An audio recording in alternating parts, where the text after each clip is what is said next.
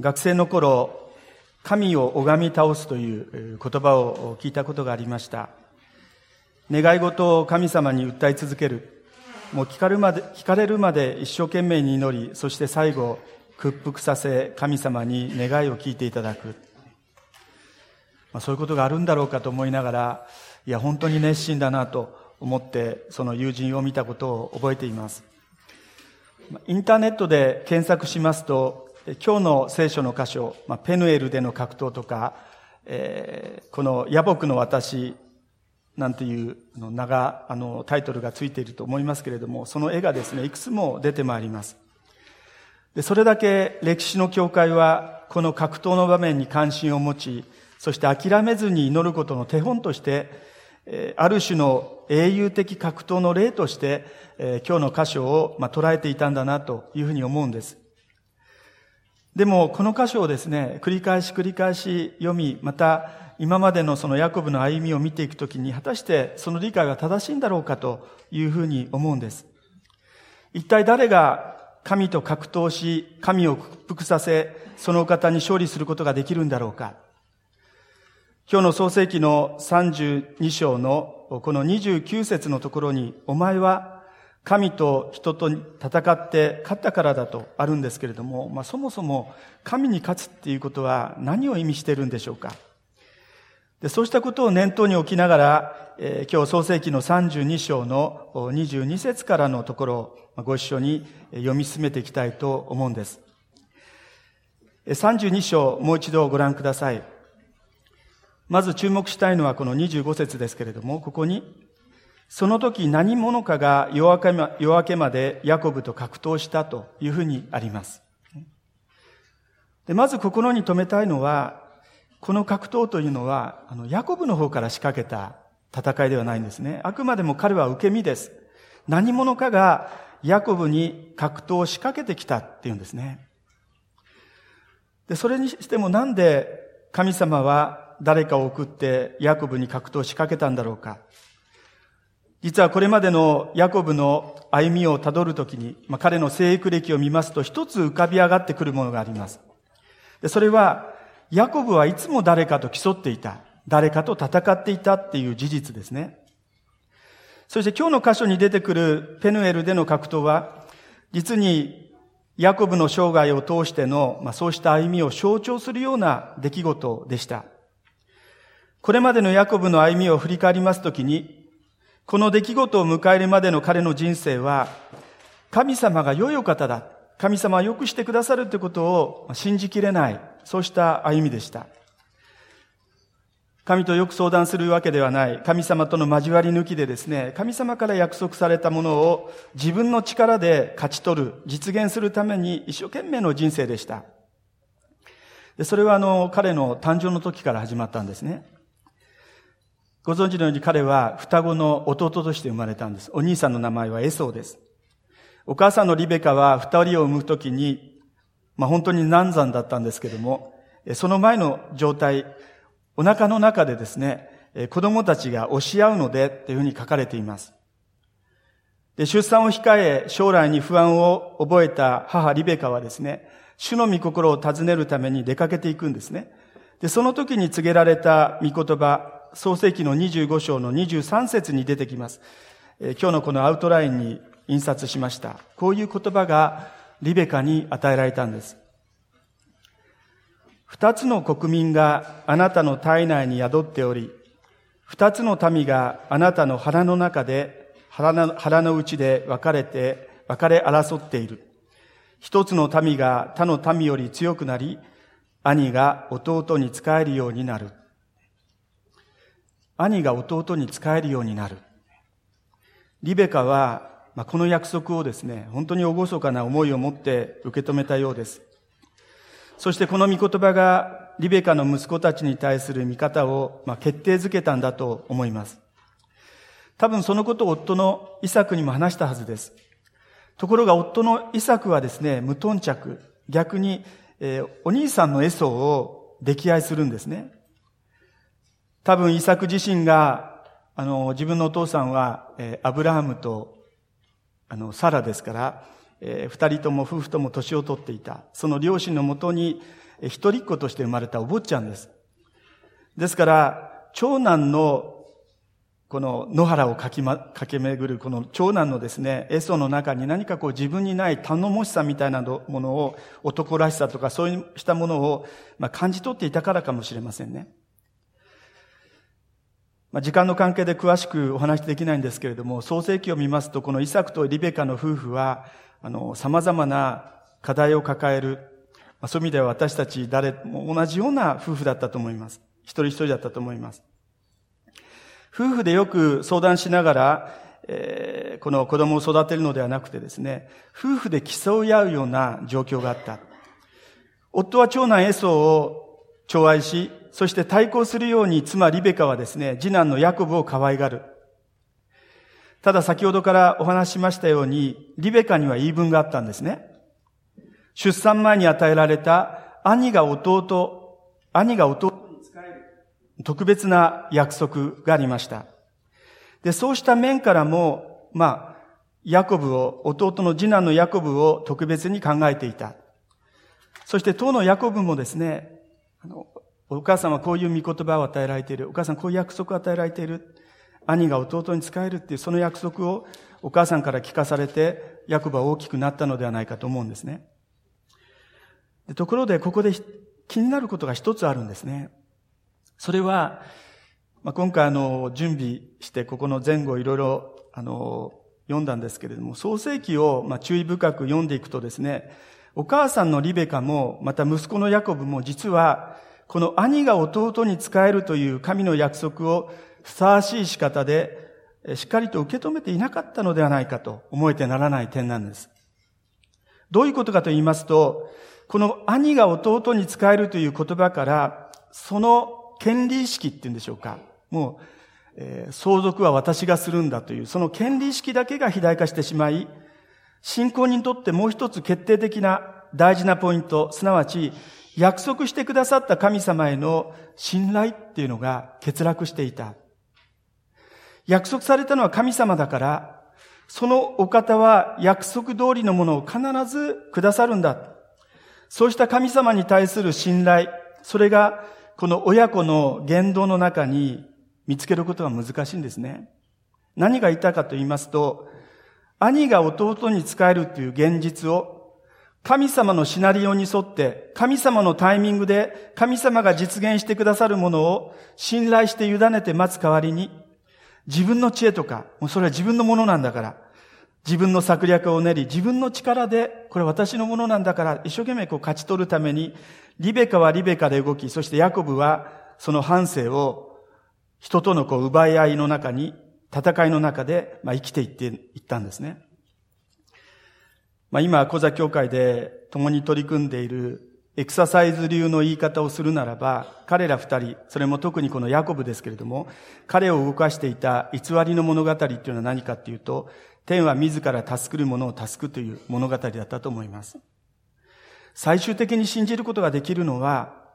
神ではない。もちろん神様を信じるっていうわけですよ。でも心の奥、本音のところは何かっていうと神様ではなくて、ました人でもない。もう最後信じることができるのは自分だけだっていう信仰ですね。ですから、神を待つ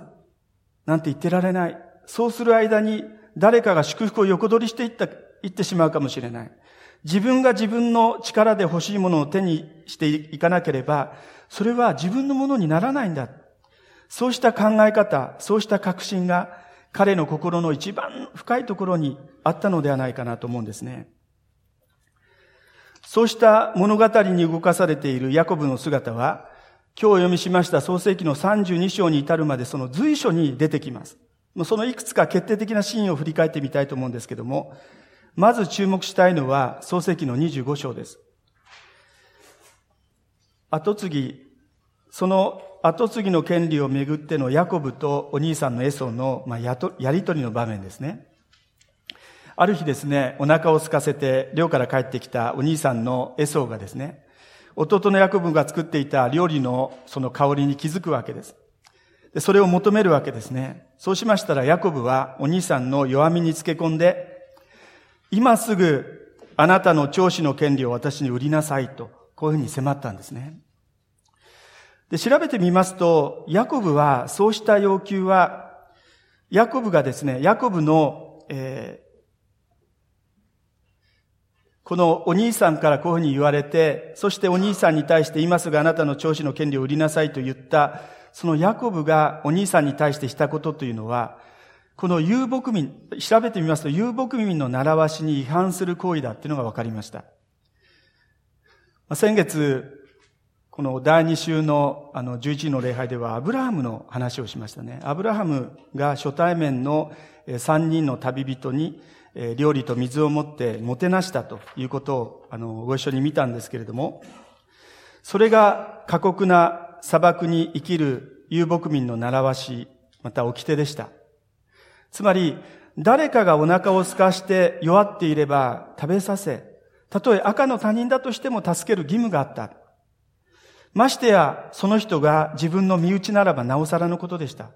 ところがヤコブはですね、その有牧民としての果たすべき義務はもうそっちのけで、兄は弟に仕えるものだと。兄は弟に仕えることに決まっている。そういうふうに約束されているということを実現すべく、兄の弱みにつけ込んでいった。もちろんあの、お兄さんのエソーもエソーなんですけれども、死にそうだと。もう長子の権利など、今の私に何になろうって言って、そしてレンズ豆のスープ一杯と引き換えに、この後継ぎの権利を売ってしまうわけです。ただ、ヤコブはですね、何になろうと、もう、あの、そういうふうにしてくれていいっていうふうに、まあお兄さん言ったんですけども、その言葉だけでは満足しませんでした。お兄さんにですね、私に誓いなさいと、畳みかけるように迫るんですね。そして、エソーは誓ってしまう。で、そのようにして取引は完了。ヤコブは念願の後継ぎの権利を手にする、その最初の一歩を踏み出したわけなんです。で、この話には続きがあります。お父さんのイサクの臨終が間近に迫った時のことでした。父親のイサクは兄エソを大事にしてましたので、兄を祝福しようとしていました。で、それを知ったこのリベカはですね、エソが漁に出た隙に弟ヤコブに変装させ、変装させ、そして年老いた、年老いてですね、目が霞んで見えなくなったイサクのところに彼を送り込むわけですね。エソーに紛争させて。そして、そのイサクを騙して、兄は弟に仕える、その約束を強引に、まあ、手繰り寄せるわけなんです。すでに何度も触れましたけれども、お母さんのリベカは、次男のヤコブに弟、兄が弟に仕える約束を伝えていたでしょう。当然、夫イサクはもちろん、長男エソーもその家庭で生活しているわけですから、当然、何らかの仕方で、その情報は共有していたに違いない。でもどうでしょうか？この家族、誰一人として神様が約束してくださっている。このことが神様の方法で、神様のタイミングで成就する。必ずそうなるんだってことを誰も信じていないんで、一生懸命騙したり騙されたりしながら、その約束を自分の力で自分のものにしよう。あるいは逆に父親は、その約束に反した、反してですね、長男、長長男のエソを祝福しようとし、エソもそのことを願っていた。そして、リベカとヤコブはですね、神が動かれるのを待ちきれずに、その約束を自分の力で実現しようとしていった。まあ、ヤコブっていう人の名前はヘブライ語で奪うものっていう意味があるそうですけれども、まさにその名の通りの行動を、まあ、彼は生きてったんですね。神様がもう最初からヤコブに与えようとしていた恵みが、恵みや祝福があったんです。しかしヤコブは神様を信頼して待つことができずに、自分の知恵、自分の力、自分だけを信じてそれを奪い取っていこうとした。場合によっては手段を選ばない。この後何年もですね、それがヤコブの行動パターンになっていったんですね。もう少し続きを見てみたいと思います。イサクの臨終の場面に戻りますけれども、エソーが寮から戻ってきた時に、すでに父親が騙され、祝福が弟に横取りされたっていうことをお兄さんは知って、ものすごく怒るわけですね。お母さんはその様子を見ていて、もうこのままだとカインの兄弟殺しのが自分の家でも起こりかねないと思いまして、嫁探しを理由に、ヤコブを、まあ、自分の実家ですね、お兄さんのラバンという人がいるところにこう、送るわけです。で、その旅に、まあ、ヤコブは出されるわけですね。自分がそこにいたらお兄さんに命を狙われるわけ、殺されるわけですから、そこから出なくちゃいけない。危険ですので。そして、ヤコブがその旅を始めて直後のことでした。ヤコブは神様との最初の出会いを経験するんですね。まあ、先ほど賛美歌で一緒に歌った、あの、あの、ベテルの出会いですね。創世記の28章に出てきます。ちょうど野宿をしていた時でした。眠りについたヤコブが夢を見たんです。神の使いがはしごを登り降りしている、そうした夢です。そして彼は驚くような約束をですね、神様からいただくことになるんですね。今日の説教のアウトラインに、それを、創世記の28章の14節15節の言葉を書きました。こういう約束です。あなたの子孫は大地の砂粒のようになり、砂粒のように多くなり、西へ、東へ、北へ、南へ広がっていくであろう。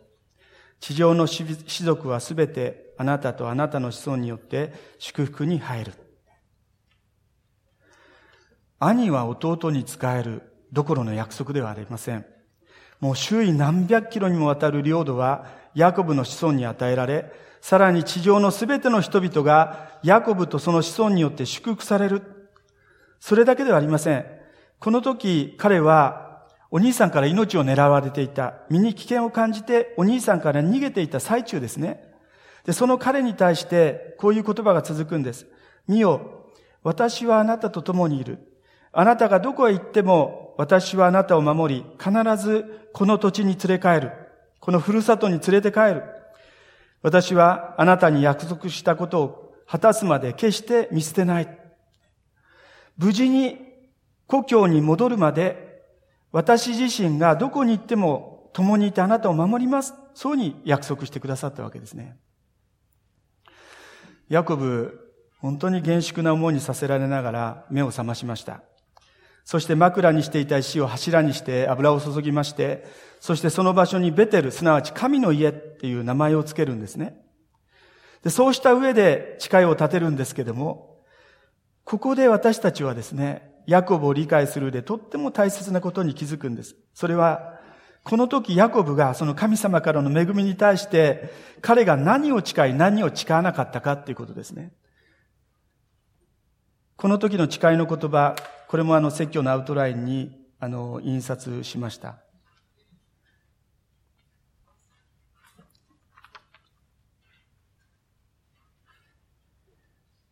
創世記の28章の20節22節という言葉です。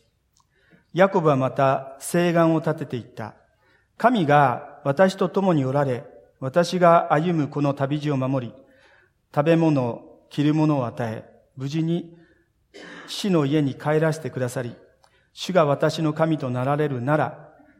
私が記念碑として建てたこの石を神の家とし、すべてあなたが私に与えられるものの十分の一を捧げます。ここでヤコブはですね、もし無事に帰らせてくださるなら、その条件を神様、その約束を神様が守られるならば、その時、神様を自分の神とし、財産の十分の一を捧げますっていうふうに誓ったんですね。もっと正確な言い方をするならば、結果を見てから自分の方の自分の分を果たしますっていう内容ですね。軸足はあくまでも自分の方にあるんですね。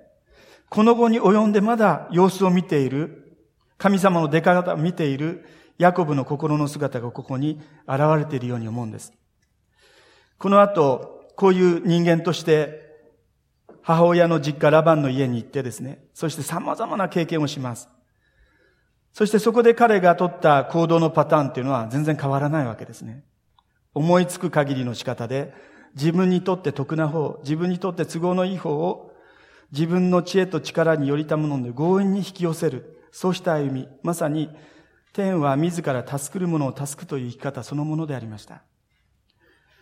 で、この後の出来事を漱石から見ていきますときに、当然、その新しくまあ、生活を移したおじさんのラバンとももうぶつかるわけですね。ラバンとヤコブは騙し合い、駆け引きが始まります。もうあの手この手を尽くします。神様信じていながら、まじないにまで手を染めたヤコブの姿が創世記に出てきます。結局、家畜を増やすことで、お兄さんのラバンではなくて、このヤコブに軍配が、ごめんなさい。おじさんのラバンではなしに、この老い子のヤコブに軍配が上がりました。ただ、ヤコブ所有の家畜の群れが大きくなって、そして今で言うならば仕事で成功を収め、財産は増える。ただその一方でですね、ヤコブの家庭生活はどうかっていうと決して楽しいものではありませんでした。ラバンとの騙し、騙され合いの仕事からもう疲れ切って戻ってきた、その家庭はですね、二人の奥さんがいて、その妻が常に言い争っている。幸せな主人と呼ばれるには程遠い現実があった。経済的には恵まれていたんですけれども、安らぎのない、本当に焦りが支配する毎日だったと思います。で、ヤコブはですね、もう限界に来たんですね。また神様もそう見ておられたと思います。もう疲れ果てたそのヤコブに神様は導きを与えるんですね。もうふるさとに戻りなさい。ただその時もですね、あのベテルで約束した私は共にいてあなたを守り、必ず故郷に連れ帰る。その約束を果たすまであなたは決して見捨てない。その神様の御言葉を信じきれずにいたヤコブの姿がここに出てくるんです。私はまあ、昨日もこのあの説教をまあ準備してたんですけども、改めて思いました。この時ヤコブはですね、神様の守りのうちに置かれていた。神様はいつも共にいる。あなたを最後まで守る。そうに約束いただいていた。ですから現実はそういう現実の中に置かれていた。それゆえ彼は安全だったんです。でも、ヤコブ本人はですね、それを実感していない。ヤコブ本人は、それに気づいていないんですね。神が共におられ、ヤコブを守っておられる。その確かな現実を見失っているヤコブの、その目に映っていたのは何かっていうとラバンですね。彼の存在がものすごくヤコブにとって大きくなってしまって、もうラバンがいるだけで自分はストレスになってしまっている。私たちは神様が見えないときに、神の国の現実に私たちが生きてるっていう実感がないときに、私たちは人が気になります。そして焦り、心配するわけですね。でもどうでしょうか？この中でですね、改めてすごいなと私思ったんですけども、実際に神様はもうしっかりと、ラバンにこの釘を刺しているんですね。それがこの31章の24節です。その夜、夢の中で神は、アラム人ラバンのもとに来ていった。ヤコブを一切非難せぬよう、よく心に留めておきなさい。この時、ヤコブにとって最も気になる相手がラバンでした。でも、そのラバンがヤコブを傷つけないように、この神様が見張ってるんですよね。ヤコブを害しないように、ラバンにですね、ヤコブに一切避難せぬよう、よく心に留めておきなさいってこう釘を刺したんです。でも残念ながら、ヤコブにはそうした神様が見えていない。ですからこの時も彼は知恵を絞り、夜逃げするようにしてラバンの元から逃げてしまうわけですね。で少し、あの、間を飛ばしますけれども、そのラバンにヤコブは追いつかれる。でも、神様のご介入によってラバンはですね、釘を刺されていましたので、ヤコブが故郷に戻ることを了解するんです、しぶしぶ。で、ヤコブは今度ほっとするんですね。でも、一難去ってまた一難。もう一つ別の不安が心をよぎるんです。で、これから向かおうとしている故郷には誰がいるかっていうと、ラバンではない、今度、エソーがいるんですね、お兄さんのエソー。そのお兄さんのエソーが自分を殺すんで、自分はラバンの家に逃げなくちゃいけなかった。そのお兄さんの存在です。未だに命を狙ってるかもしれない。で、その時追い打ちをかけるようにヤコブの不乱をさらに煽るニュースが彼のもとに届いた。それは何かっていうと、そのお兄さんであるエソウが400人の人を率いて待ち構えているっていう、そうした伝言が彼のもとに届いたんですね。で、聖書を見ますと、ここでもヤコブはですね、共におられる神に思いを向ける代わりに、自分の知恵を、知恵を頼りにまたし始めるわけです。その知を絞り出して得た結論は一種の心理作戦でありました。家畜と家族の配置を替えをして、そして待ち構えるエソに次々とまずこのものを届ける。贈り物、贈り物を携えた召使いたちを進み、進めさせて、そして続いて自分の奥さんとか子供たちがこう続いていく、そういう配列に変えたんですね。そしてそのことを通して、エソお兄さん、私はあなたのしもべです。白旗を上げてエソの怒りをなだめる、そうした作戦ですね。暗くなる前に贈り物、そして妻、子供たちを次々と、今日の聖書の箇所ですけれども、野木の私を渡します。そしてその晩、一人っきりになった時に起こった出来事が、今日ご一緒に読んだ、この創世記の、この32章に出てくるこのペヌエルの、戦いの出来事だったんですね。ここでヤコブは突然組打ちを仕掛けられました。聖書を見ますとこの時のヤコブはもう防戦一方です。ところが29節この格闘を仕掛けてきた相手はですね、最後、ヤコブの勝利を告げたんですね。お前は神と人と戦って勝ったからだ。ヤコブが勝利した。まあ、冒頭でお話しましたけれども、ヤコブが勝利した。これは一体どういうことなんだろうか。いや、神様は何をヤコブに悟らせてる、悟らせるために何者かをこう用い用いて、この戦いを仕掛けられたんだろうか。実は、それが今日知りたい、まあ、今日の、まあ、説教のポイントなんですけども。ご存知のように、ヤコブは信仰の過程に育ちました。ヤコブが、その家が信じていた神様というのは、アブラハムの神、イサクの神でしたね。アブラハムっていうのはヤコブにとってのおじいちゃん。イサクっていうのは自分にとってのお父さん。ですから、おじいちゃん、お父さんが信じてきた神でした。ですから、おじいちゃん、お父さんが信じていた神様としてしか、彼は神様を認知していなかったんでしょうか。神様が願ったのは何かっていうと、アブラハムの神、イサクの神、そしてヤコブの神になることだった。ところがそれがずっと信じきれなかったように思うんですね。むしろ彼の信仰は、彼が信用してきたことは残念ながら神様ではなくて自分の力、自分でした。最後頼りになるのはもう自分だけ。そうした信仰です。で、神様はこの信仰あるいは信念をもう砕かなければ、一皮向かなければどうにもならないって思われたんでしょう。ですから、ヤコブを傷つけるためではなしに、神様との決定的な、つまりアブラハムの神、イサクの神、ヤコブの神になるために、その神様との決定的な出会いを経験させるために、このヤコブの桃の関節を打った26節に出てきます。脱臼したんでしょうかもう激痛が走りました。戦うどころではない。もう相手にしがみつきながら状態を維持するだけで精一杯。そうしなければもう自分は倒れてしまう、崩れてしまう。もう痛みと恐怖で、朦朧としたヤコブの耳にですね、その時聞こえたんですね。もう去らせてくれ。夜が明けてしまうから。もうヤコブはとっさに思った。そうにあります。そんなのありえない。去らせるわけないでしょ。そして倒れないように、もう崩れないようにしながら、もっと相手にしがみつくように、もう自分の体を預けていった。でまさにその時でしたね。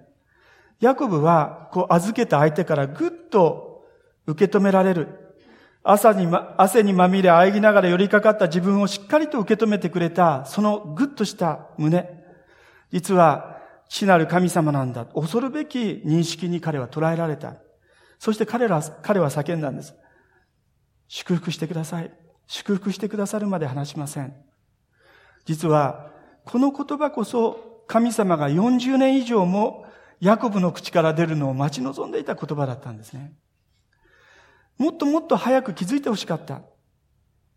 胸に飛び込んできてほしかった。この結果、ヤコブは自分の足、自分の知恵や力ではない、神様に信頼することの心地よさ、神様に、神様に頼ることの安心、それを初めてほんのちょっとだけ味わうことができたわけです。私たちどうでしょうか？仕事はうまく回っている。人間関係も良好。でも神との関係はどうでしょう？私たち心に安らぎはあるでしょうか？いや、心の奥深くにですね、苛立ちがあったり、あるいは不安が、あるいは焦りが詰まってるかもしれない。なぜだろうか？なんでこんな自分はイライラしてるんだろうか？なんで神様は信じてるのにこんな不安なんだろうか？なんでこの状況を私たちは、私はコントロールしたいと焦ってるんでしょうか？自分の思うように動かしがたい、動かしたい、必死になってるんだろうか？それはもしかしたらヤコブと同じように、最後頼りになるのは自分だけ。最後頼りになるのは自分だけ。そうした信仰が私たちを動かしているからなのではないかなと思うんですね。でも、私たちの神様は、アブラハム、イサク、ヤコブの神であります。ヤコブを、ヤコブの桃のつがいを打って、そして自分に頼らせて、自分の足ではない、自分の力ではない、本当に私に頼ることがあなたにとって本当に幸いなんだということを教えようとされた神。私たちの神様は惜しみなく与えてくださるお方。万事を益とされるお方。それも最高のことを用意するために最高のタイミングで測っておられるお方であります。で、そのお方が私と共にいてくださる。先週木曜会でも話したんですけれども、あのイエス様弟子たちを乗せた船がですね、もう嵐の中でこんななってこう揺れるわけですね。もう沈没しそうになるんです。嵐が吹き荒れる海の中で私の船は本当に揺れてるかもしれない。大揺れです。でも、私たちがそこで気づかなくちゃいけないのはその船にイエス様が乗っているってことです。巫女がおられるのに、地なる神様が沈没させるわけがない。巫女がおられるのに、神様が沈没するのを許されること、そんなはずがない。ヤコブはそのことに気づいたんですね。彼はそこにある祝福をですね、もう自分が取らなければ誰か横取りするって思っていたんだけれども、神様がそれを約束するならば、必ずそれはいつか一番いい形で、一番いい方法で、他の人とも本当にいい関係を持ちながら、それがあなたの、あなたに与えられるんだ。だからそれを私を信頼して待つように。ヤコブはそのことに気づいたんです。ですから彼は翌朝帰られました。33章の3節を見ていただくと、今まで彼は後ろに隠れていたんですね。なだれの、なだめの供え物を出しながら、や、お兄さんの気持ちがなだめられた後自分が出ていこうと思ってたんですけども。ところが33章の3節見ますと、ヤコブはそれから先頭に進み出たんです。神様に守られてますから。後ろからこそこそ行くヤコブからですね、丸腰の状態で自分が先頭に立ってエソーと対面する本当に勇気あるヤコブに変えられていった。で、それは神様との出会いがそうしたんですね。私たちもこの神様に守られ、その神様の国に生かされている。私たちがそれが見えないと、見えなくなるときに私たちは嵐の風とか嵐の波に気持ちがいってしまって、本当に沈みそうで不安でいっぱいになるんだけれども、そこに共におられる神様、その方に私たちは目を向けていきたい。そしてそのお方のタイミングで、私たちに最善をなしてくださるそのお方ですので、そのことを信じて、安心して、委ねて歩んでいきたいと願います。お祈りをいたします。